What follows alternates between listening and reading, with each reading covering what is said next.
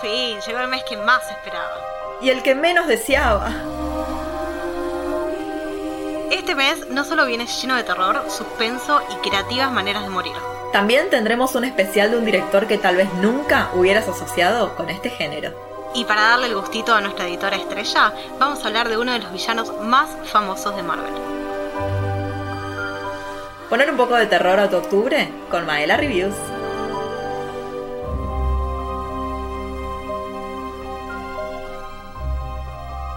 Buenas tardes o buenas noches y sean muy bienvenidos a este octubre de terror que debo decir estoy fascinada por cómo lo estamos empezando. Vamos a arrancar presentando, por supuesto, en este episodio número 65 a quien hace 65 episodios está del otro lado conmigo, mi compañera, amiga y sidekick, Lara Luna. Vos sabés que estoy segura que uno de los episodios por lo menos lo hizo mi gemela malvada, así que no te puedo asegurar de que en todos los 60 y largos episodios haya sido yo. Ay, me asusta un poco lo que decís. ¿Cuál? ¿Cuál de todos? no sé, todos los que tuvimos problemas técnicos seguro. Así le echamos la culpa a alguien. Oh, demonios. Sí, sí, sí. Ni hablar. El fantasma... Ay, justo, justo de la saga que vamos a hablar hoy tiene como esa presencia que no es física, que anda haciendo maldades. Y... Ojo, ojo que capaz tenemos algo así, pero con el wifi y los micrófonos nosotras. Sería muy gracioso pensarlo de esa forma. Vos sabés que en mi casa siempre, siempre decimos que hay un fantasma. Que no es malvado y tampoco es amigable, es solo un, un fantasma que cohabita con nosotros y llegamos a aceptarlo ya en este momento. Y si a ustedes también les gusta la idea de convivir con un fantasma, no se preocupen. En Maela Reviews vamos a dejar un montón de recomendaciones de películas de terror para disfrutar este octubre a pleno y que siempre tengan alguna opción para ver, para disfrutar o para asustarse, quizás, quien dice, ¿no? Así que no se preocupen. En Maela Reviews, tanto en Facebook como en Instagram, les vamos a dejar un montón de recomendaciones para que no pierdan un solo día de octubre. Exacto, la verdad es que está muy piola lo que vamos a hacer en octubre o lo que ya estamos haciendo, pasa que estamos grabando un poquitito antes, pero se viene un mes de esos que ustedes ya saben, ¿no? Le gusta a dos tercios de este equipo, pero debo decir que cuando Lara me propuso hablar de esta saga de películas, es una, es una saga que es muy importante para nosotras, pero aparte es una saga que particularmente a mí me gusta muchísimo. Así que, sin mucho más que eso, obviamente recuerden que como están escuchando este episodio, todos los viernes tenemos un episodio de nuestro hermosísimo podcast y nos escuchan en cualquiera de las plataformas que les guste. Hay un montón. Yo hace poquito empecé a escuchar por Apple Podcast también, así que bueno chicos, están por ahí. En Apple Podcast se pueden dejar eh, comentarios y valoraciones. Ay, me parece re lindo. así que bueno, van y nos cuentan. Chicos, Vamos a hablar de esta saga. Por favor, les pido, tengan cuidado con todo lo que esté alrededor suyo. Espero que escuchen este episodio mientras no están cocinando. Tipo, no quiero verlos picar nada ni nada de eso porque pueden pasar accidentes terribles. Bueno, pará, estás hablando del episodio como si estuviera maldito. Todavía ni empezamos. Y capaz que, capaz que sí lo está. Hoy vamos a hablar de la saga Destino Final.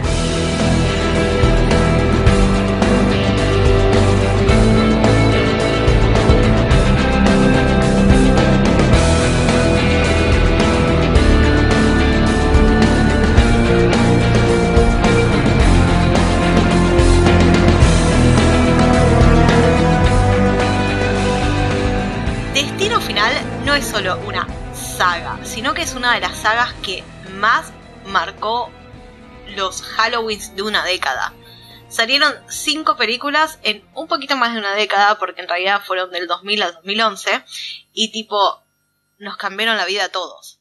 Literalmente con cada persona que hablo sobre esta saga tiene alguna opinión distinta sobre alguna de las muertes y alguna de los traumas que les quedaron, en especial con el principio de la 2. Pero bueno, no me quiero adelantar. Lo que sí te quería contar, que esto me voló la cabeza cuando lo leí por primera vez. Vos sabés que todo el planteo de la primera película iba a ser para un capítulo de los expedientes X. No. ¿En serio? ¿Viste? Me encanta. Sí, boluda, re loco. El, el, escritor, el guionista de la primera película y de algunas, no de todas, de la saga de Destino Final, eh, leyó en el diario que una chica contaba que le había llamado a la mamá y le dijo, no te subas a un avión porque tengo un mal presentimiento. Y la chica dijo, bueno, ¿sabes qué? Somos todos supersticiosos, no me subo al avión. Y no se subió. Y después eh, el avión se estrelló, ¿entendés? El avión que se iba a subir ella se estrelló. Y nada, el chabón vio todo eso y dijo, es re un capítulo de los expedientes X, y armó todo el guion y después se dio cuenta de que le gustaría la idea de hacerlo un largometraje, no que sea solo un episodio. Y ahí empezó y nació, mejor dicho, la idea de Destino Final como película. ¡Wow! Estaba muy emocionada de contarte eso, porque yo no lo sabía. Me parece muy loco lo que me decís. La verdad es que me encanta, me encanta esa conexión. Eh, ni hablar de que yo creo que de película a película se nota un poco cuando fue cambiando la persona que está detrás del guion. Yo creo que en algunas películas eso falló y en otras no. Pero lo que es destacable de esto es como cuando te sentás a ver esta serie Mil maneras, mil formas distintas de morir, una cosa así. Bueno, es algo así, uno no le importa capaz tanto la trama, sino realmente las muertes que te muestran y cómo se van conectando entre ellas y qué es lo que está detrás de todo eso, ¿no? Es realmente el destino algo que está recontra escrito, no solo pensándolo en la, cuanto a la muerte, es algo definitivamente que no podemos cambiar. Es como de filosofeo a lo Loki y el libre albedrío. No puede pasar un episodio de este podcast sin que de alguna manera lo conectes con Marvel. Esto no tenía nada que ver con Marvel. Nada. Y sin embargo lo conectamos. Todo. Sí, es re loco. La verdad que todo lo, todo lo que plantea este mundo, todo lo que sucede en esta saga, me parece increíble. Me parece increíble cómo lo cerraron también. Lo hicieron una saga perfecta, con un final perfecto. Y sí, es verdad que tiene sus falencias de película a película, no son todas tan buenas, sin embargo son todas ampliamente disfrutables. El nivel de entretenimiento de la saga Destino Final es muy alto. Vos sabés que lo que está pasando no es real y no es ese terror que te da miedo y te paraliza. Por eso también creo que tiene esa je ne hollywoodense que está bueno juntarse y sentarte en el sillón con tus amigos y no sé, capaz tomarte un shot cada vez que alguien se muere o alguna cosa así. Esas cosas que pasaban antes del COVID. che, pará, no, me encanta, me encanta. Pasa que, son muchas películas, pero me divierte, me divierte a, mí la 1 me encanta, la 1 es por lejos mi favorita. Vemos la 1 y nos damos con shots. Me encanta todo. Ay, hago shots de Bailey, que seguro les gustan a todas Ay, ustedes. sí, qué rico. Igual no, voy a tener que disentir. La mía no es la primera. La primera es una de las que más me aburren. No, me encanta la 1, me encanta, me encanta. No, tiene, tiene más drama que muertes. O sea, el entretenimiento de esta saga es ver todas las formas creativas en que la gente se muere. Sorry. Octubre de terror, chicos. Pero la gracia es ver cómo pasan. Y la primera tiene muchísimo drama. No sé, eh, tipo, si te acordabas que se la pasan peleando, que va, discuten, tratan de averiguar cómo vencer. Y eso lo fueron perdiendo a partir de las películas. Está en la primera y la segunda, ya creo que la tercera, la cuarta y la quinta no. La tercera, la cuarta y la quinta es a ver quién zafa. Chao. y eso es para mí lo que es lo, es lo que las hace muy muy entretenidas. Te voy a decir la verdad, mi favorita es la quinta porque tengo un attachment emocional a ella, pero muy seguida de la cuarta. La cuarta me gusta un montón. Para mí tiene una tiene una sarta de las mejores muertes de toda la saga. No, a ver, a mí lo que me pasa es que necesito mínimamente que los protagonistas tengan un poco de idea de lo que está pasando de trasfondo, o sea, que sepan que esa persona que tuvo la premonición, bueno, se trata de que es la muerte que está cobrándose lo que no pudo cobrarse, ya que alguien evitó que se muera esa gente. Entonces, mínimamente ese esquema me gusta. Me gusta que en la primera y también en la segunda, como vos decís, que eso se mantiene un poco, sepan tipo la lista, quién sigue, quién va primero, quién va segundo, quién va tercero como que me divierte eso. Y si ahora se salta uno, entonces significa que, ¿qué pasa? Y si nace un bebé, cambia la, rompe la, la, cadena, tipo, zafamos todos.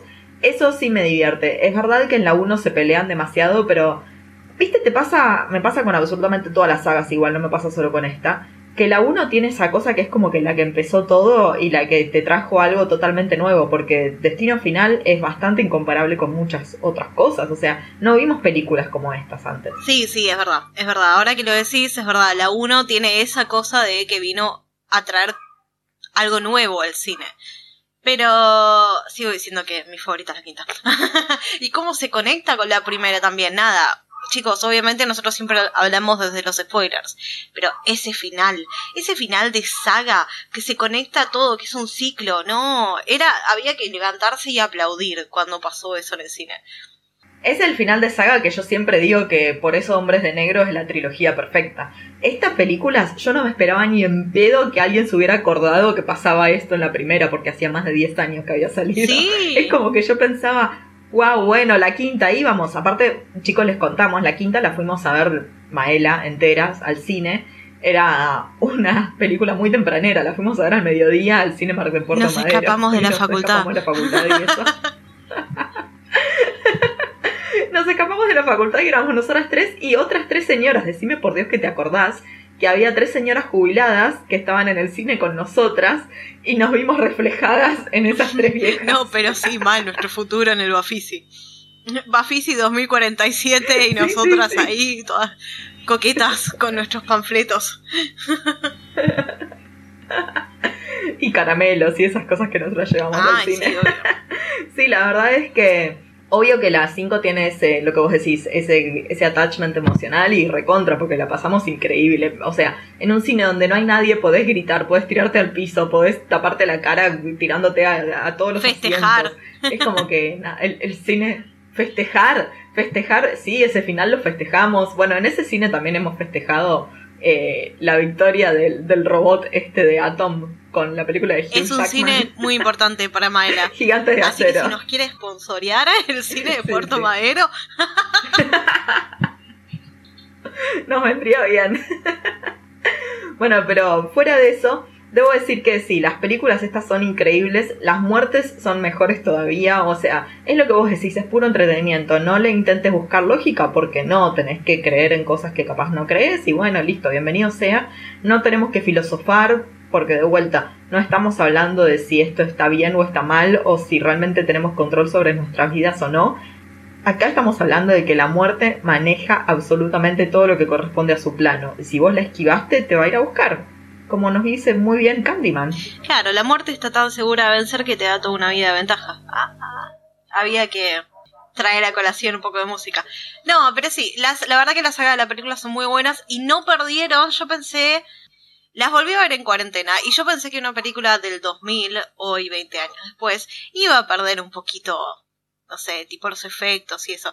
Pero la verdad que hay que aplaudirlas, se mantuvieron bastante bien a nivel efecto, en especial las primeras dos que son que tienen mil millones de años y la segunda, por Dios, la segunda que tiene ese accidente la autopista y los troncos, te juro por Dios que parece real. 20 años después y parece real.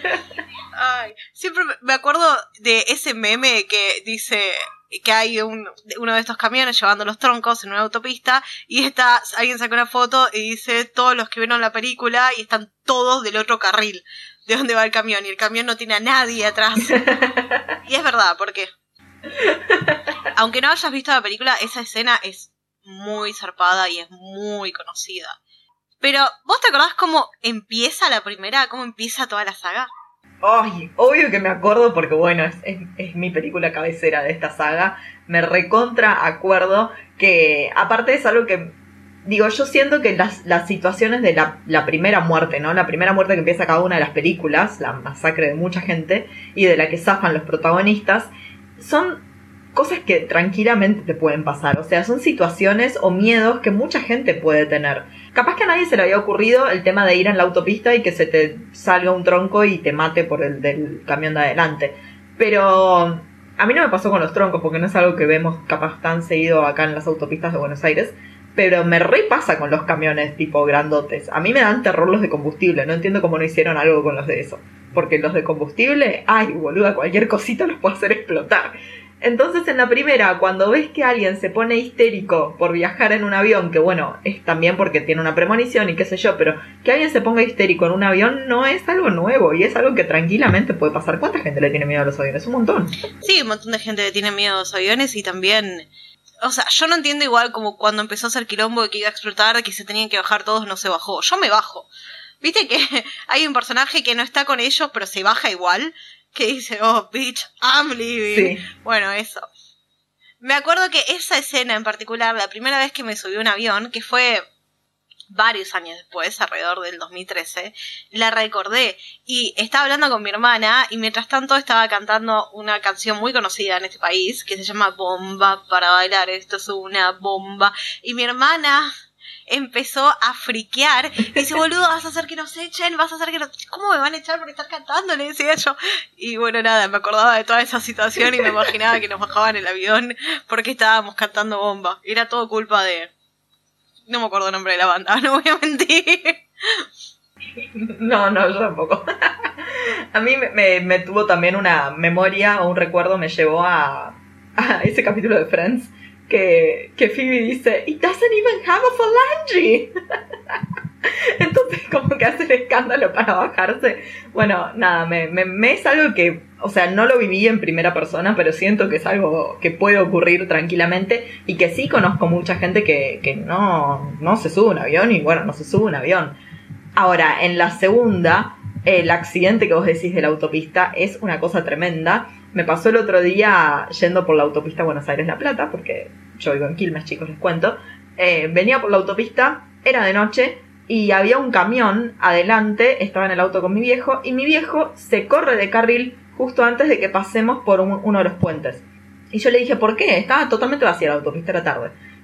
¿Por qué te corres de carril? Dice, no, porque creo que pasa medio justito y creo que llevaba como varillas, viste, de metal, esas varillas largas.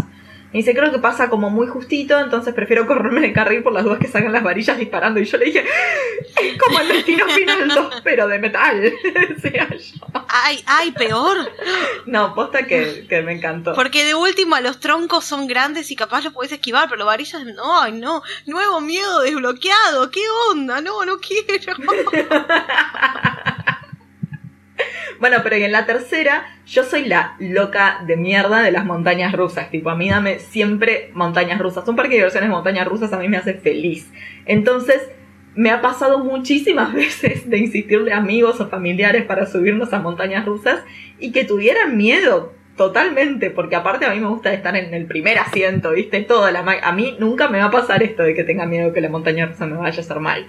O sea, confío ampliamente en, los conocimientos mecánicos de otra gente. Te cuento, te voy a contar algo de una parte de la historia oscura de Argentina, que algo similar pasó en el parque de la ciudad. ¿Vos sabías que el parque de la ciudad tenía un gran parque de diversiones antes? Que no me acuerdo el nombre ahora.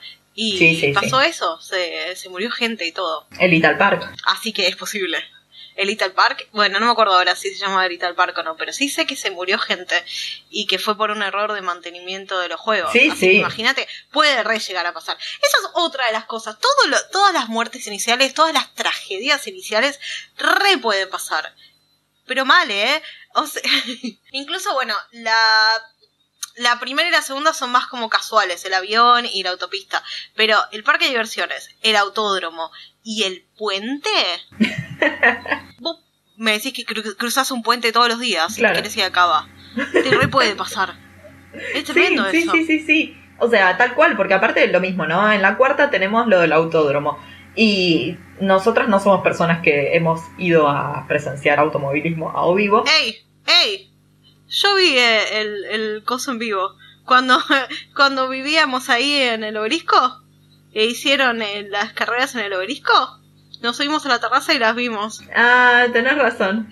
Tenés razón, tenés razón. Bueno, no, yo fui a, ver el Rally Dakar en el desierto en Mendoza, pero digo, no fui a un autódromo. A eso no fui bajo ningún concepto ni me interesa. Pero uno sabe cuando hay accidentes automovilísticos.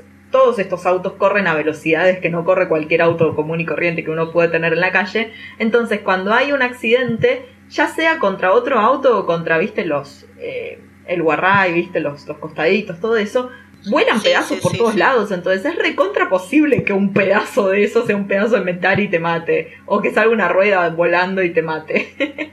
entonces, la cuarta tiene sentido. La cuarta tiene una de las tragedias de apertura más largas de la saga de la película. En la primera tiene la parte más corta, dura aproximadamente dos minutos, y la cuarta tiene la más larga que se estira hasta casi ocho minutos. Ah, mirá los datos que te traigo. Qué loco. y la quinta, que es nuestra favorita, nuestra proclamada favorita, es el bebé de Maela. También, cuando está eh, todo es esta gente que se va de retiro y está dentro del, de- micro y el puente se empieza a desarmar. Ah. Aparte, es un momento que no puedes hacer nada, no puedes hacer nada, nada. Porque si estás en el, en el accidente te puedes eh, correr. Lo mismo que la montaña rusa, Dios, me exaspero. No puedes hacer nada, lo estás viendo suceder y no puedes hacer nada. Es nunca más una serie de eventos desafortunados que eso, no puedes hacer nada. Algo que me gusta mucho de esta saga es el público al que está dirigida cada una de las películas. Porque vos fíjate cómo el público de Destino Final fue creciendo con las películas. Pensá que en la primera los protagonistas están yendo de viaje de egresados. En la segunda son vacaciones con amigos. En la tercera, bueno, son amigos que están en un parque de diversiones. En la cuarta ya sos adulto o joven adulto y estás yendo a ver un deporte con tus amigos. En la quinta Ya estás un en un adulto. retiro de trabajo. Es tremendo. Es tremendo todo lo que me estás diciendo.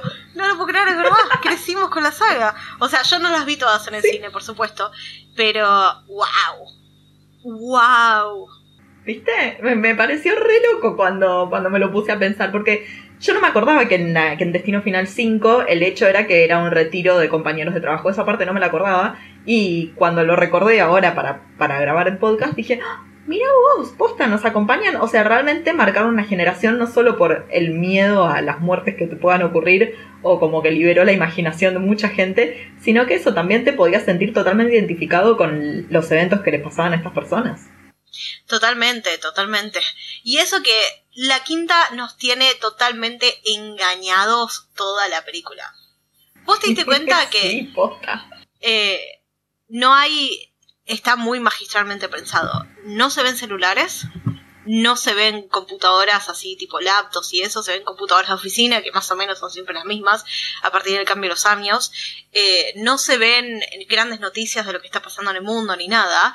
Y cuando los, nuestros protagonistas logran derrotar a la muerte porque se salta una persona y mata directamente a otra y eso en teoría tenía que quebrar el ciclo y se suben a un avión lo juntaron con la parte de la primera, ¿entendés? Agarraron la parte de la primera y lo juntaron y estábamos en el 2000. Nosotros estábamos viendo esta película en 2011, pero estábamos en el 2000 y en ningún momento nos mostraron que estábamos en el 2011. Todo lo que podía pasar podía pasar en el 2011 y en el 2000. Sí, sí, estuvo magistralmente pensado. Mi pregunta es, ¿por qué no se bajaron del avión ellos? O sea, vienen pasando toda la película este tema. ¿Cómo es posible que no se den cuenta No, que pero vos, una vos ves que el chabón lo duda igual, ¿eh? Vos ves que el chabón se queda re dudando cuando, cuando se arrastran al protagonista a la primera y el chabón lo está mirando, le ves la duda en la cara. Muy bien, muy bien actuado. Bajate, nene, bajate. Estas películas no se caracterizan por tener muy buenos actores en realidad. Son todos normalmente actores de más clase B que están haciendo, no sé si sus primeras películas, pero sus primeros pap- papeles protagónicos. Y está muy bien esa parte de la quinta. Toda la duda que vemos en la cara del chabón y los cinco segundos que se da cuenta que va a salir todo como el orto. Bueno, pero ya para ir cerrando este episodio que es mortífero y me encanta empezar así este octubre de terror, creo que me parece una ex- excelentísima idea hacer un ranking de las mejores muertes o de las distintas muertes que vemos en estas películas. Porque si hay algo que nos sobra en las películas de Destino Final, son muertes. Entonces, ¿te parece hacer conmigo un pequeño ranking de nuestras elegidas para distintas categorías? Sí, me reparece. A ver. En la primera categoría te tengo ¿cuál crees que es la muerte más real que nos muestra la saga Destino Final? Algo que te puede pasar en cualquier momento. Ah, eh, yo siempre pienso cuando se muere Stifler, que ya sé que no es Stifler, pero no me acuerdo cómo se llama el actor, que pasa el tren y por una chapa y la chapa sa- sale volando y lo decapita. Eso re puede pasar. Todos tus, pa- todos tus viejos te dicen siempre, che, no te acerques a las vías del tren, es peligroso, el tren te puede succionar, etcétera, etcétera, etcétera, que es verdad también, pero el tren también puede pasar por arriba una chapa y decapitarte. Para mí esa es posta re real. Obvio que en esta categoría eh, no, no entran las muertes iniciales, ¿no? En las que vemos el primer desastre del que zafan los protagonistas. No, no, no. Porque esas son más reales todavía. Por eso, esas son definitivamente reales, como hablamos ya de este episodio. Pero para mí es algo que, que no me olvido nunca más de esa muerte, no me olvido nunca más del pendejo de la segunda película que se le cae el vidrio encima. Ah, Ah, boluda, yo te juro que estoy convencida de que eso puede recontrapasar. Porque, a ver, cae de una altura, una buena altura, y está bien que capaz, no sé, el cuerpo debería resistir un poco más, no lo sé, no sé, no conozco nada de la biología humana, pero yo siento que por física tiene que ganar ese vidrio, ¿me entendés? Y en realidad tiene sentido, porque un, un cuerpo en movimiento siempre va a tener más fuerza que un cuerpo estático. Bueno, gracias. Así. Ahí está, gracias. Eh, te juro que es algo que me retraumó. Al punto de que, viste que no sé, capaz estás caminando por la calle y están moviendo vidrios espejos grandes y qué sé yo. Freno, no es que lo esquivo, freno, que pase la situación y después sigo, porque me remarcó. Se quedaba clavada. Me quedo clavada, sí, sí, me quedo parada. Y tipo, chicos, pasen, pasen, así. Ay, sí, ¿no viste que dicen que hicieron cálculos que si vos tirás una moneda de un centavo de un edificio alto y le cae arriba a alguien, lo puede matar? Y vos decís, ¿cómo? No, no puede ser. Sí, lo mata, le hace un agujero en el cuerpo. Depende de la, altura del edificio, ¿no? Pero le hace un agujero en el cuerpo y lo mata. Me sorprende que no hayan hecho eso todavía. ¿Qué cantidad de muertes que le faltaron? La bueno, y hablando de cantidad de muertes y que realmente algunas son medio tiradas de los pelos, ¿cuál crees que fue la muerte más loca de todas? la piba que se hace sanguchito. Ay, la gimnasta. Ay, pobrecita. Sí, que, que salta y se hace y, se, y cae hace, y se hace como un sanguchito y pusieron de efecto el ruido cuando pisas un chisito, básicamente. sí, es verdad, es verdad. A ver, es cierto que las gimnastas o los gimnastas pueden hacerse mal, obvio que se pueden lesionar si caen mal, lógicamente, pero eso es súper extremo, es verdad lo que decís. Boluda, se da vuelta como sanguchito y es súper gracioso. Yo sé que no tiene que ser gracioso y me reí un montón en la película y cada vez que la veo me vuelvo a reír y cada vez que me acuerdo me vuelvo a reír. Porque posta que usaron el ruido de alguien pisando un chisito para marcar cómo muere este personaje. Me parece, sí, obviamente es la más loca y es la más graciosa de todas, por lejos, por lejos, lejos, lejos. A mí me pasó que la más loca es una de las últimas que vemos en la segunda película, cuando ya creen que zafaron, viste que en la segunda, en un momento dicen, bueno, si nace este bebé, cortamos la cadena y demás, entonces, nada, zafamos. Bueno, pero cuando va Claire, que es la sobreviviente de la primera película, a buscar al pibe que está todo intubado en la habitación de la, del hospital, vos ves que el pibe está intubado sin poder moverse y se cierran las, las cosas de ventilación del aire.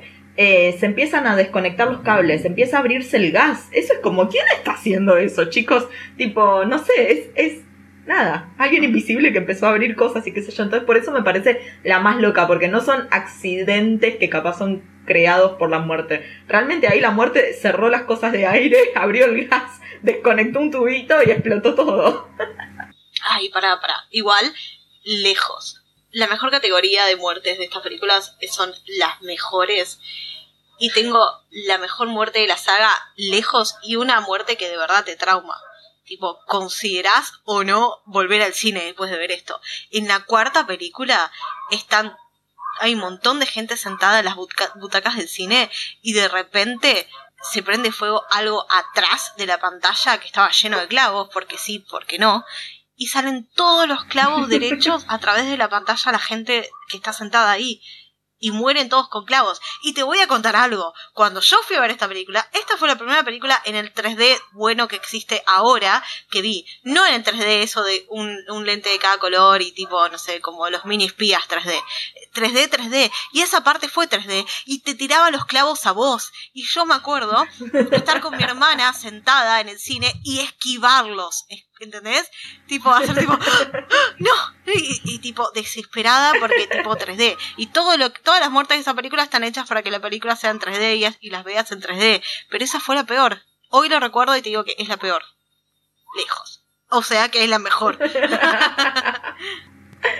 Em, no, a ver, a mí me gustó mucho el, el, cierre de la primera película. Yo debo decir que odiaba a ese personaje, ya no me acuerdo el nombre, pero odiaba a ese personaje que era como el popular y el que quería zafar de todo y que no le importaba si moría otro para salvarse a él. La es la muerte justo después de la muerte de Stifler, por el tema del tren y, y, el pedazo de chapa que sale disparado, y que se le cae un cartel encima y que se quedan mirando Clear y el principal como diciendo, ¿qué carajo acaba de pasar? Esa muerte me gusta, que literalmente se le cae un cartel encima porque no para de hablar y es insoportable. ¿Quién sigue ahora? ¿Quién sigue ahora? ¿Quién sigue ahora? ¡Puf!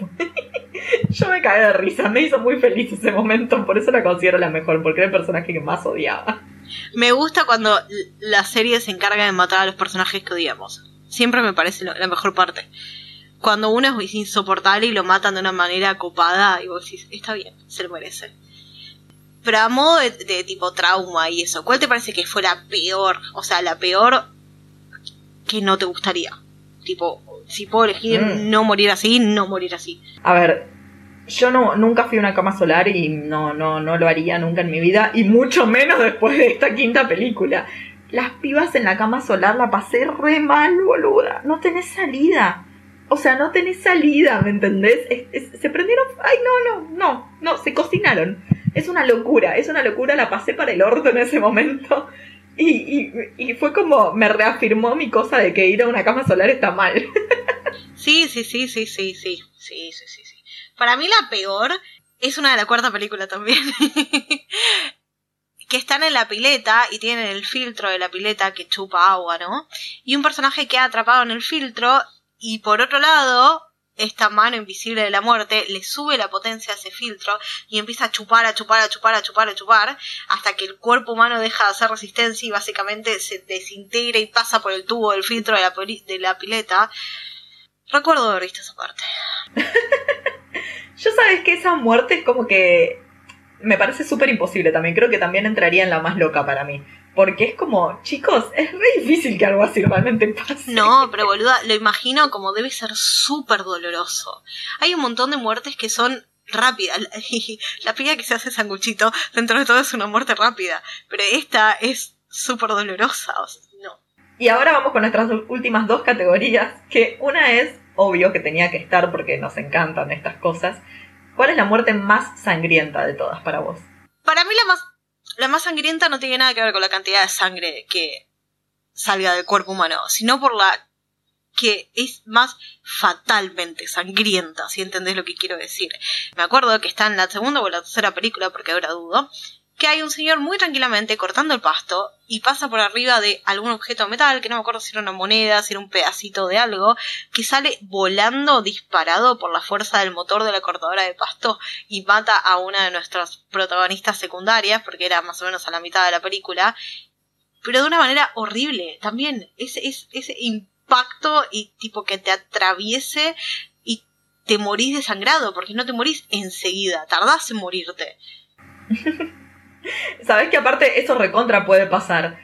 Yo hace un tiempo fui con una amiga al campo a pasar un fin de semana y estaban cortando el pasto y salió un pedazo de algo, una piedrita o algo y le estalló el vidrio del auto. O sea que tranquilamente puede pasar algo así. Es que te mata otra vez física. El cuerpo opone resistencia, pero el cuerpo está estático y el objeto está en movimiento y viene con la fuerza agregada de eso. O sea que te pasa de un lado para el otro. No, es tremendo. Yo te voy a decir que podría poner en esta categoría de la muerte más sangrienta nuevamente al chico que muere aplastado por el vidrio, pero voy a cambiar, porque es una barbaridad de sangre la que vemos en ese momento, pero voy a cambiar porque creo que no podemos pasar de este episodio sin hablar de la muerte que la dejó a Lara tirada en el piso. Y es importante que hablemos de la operación de ojos que ocurre en la quinta película.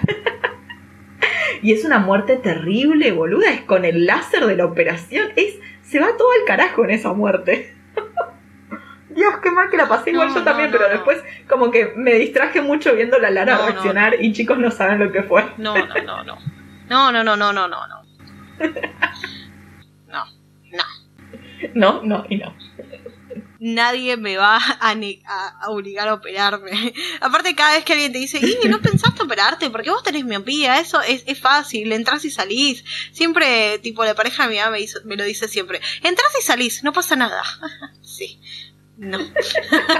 Qué lindo que los anteojos.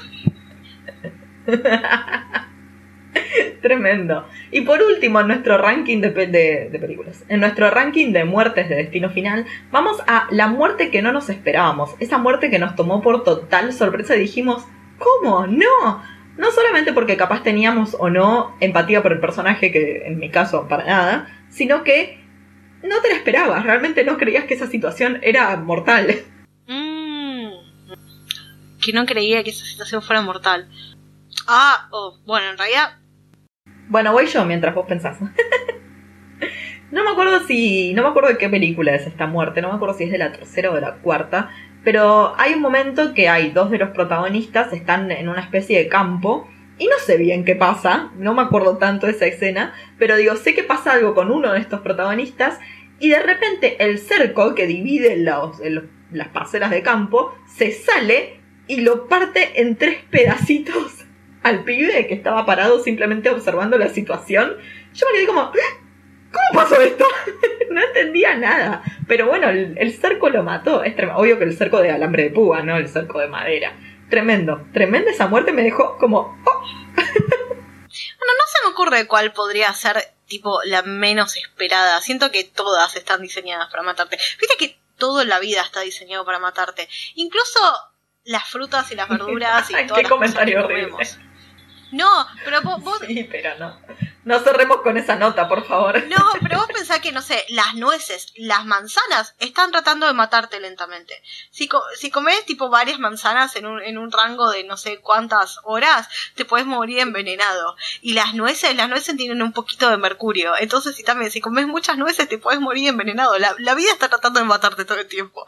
Pero quizás la más obvia y menos obvia a la vez no me acuerdo si la primera o la segunda, que es la, la, del cuchillo, que está la pava hirviendo y ella se quema y tiene el repasador que está arriba del cuchillo y se cae y quiere agarrar al repasador y con el repasador tiene el cuchillo, que vos decís, how, ¿cómo? Bueno, esa.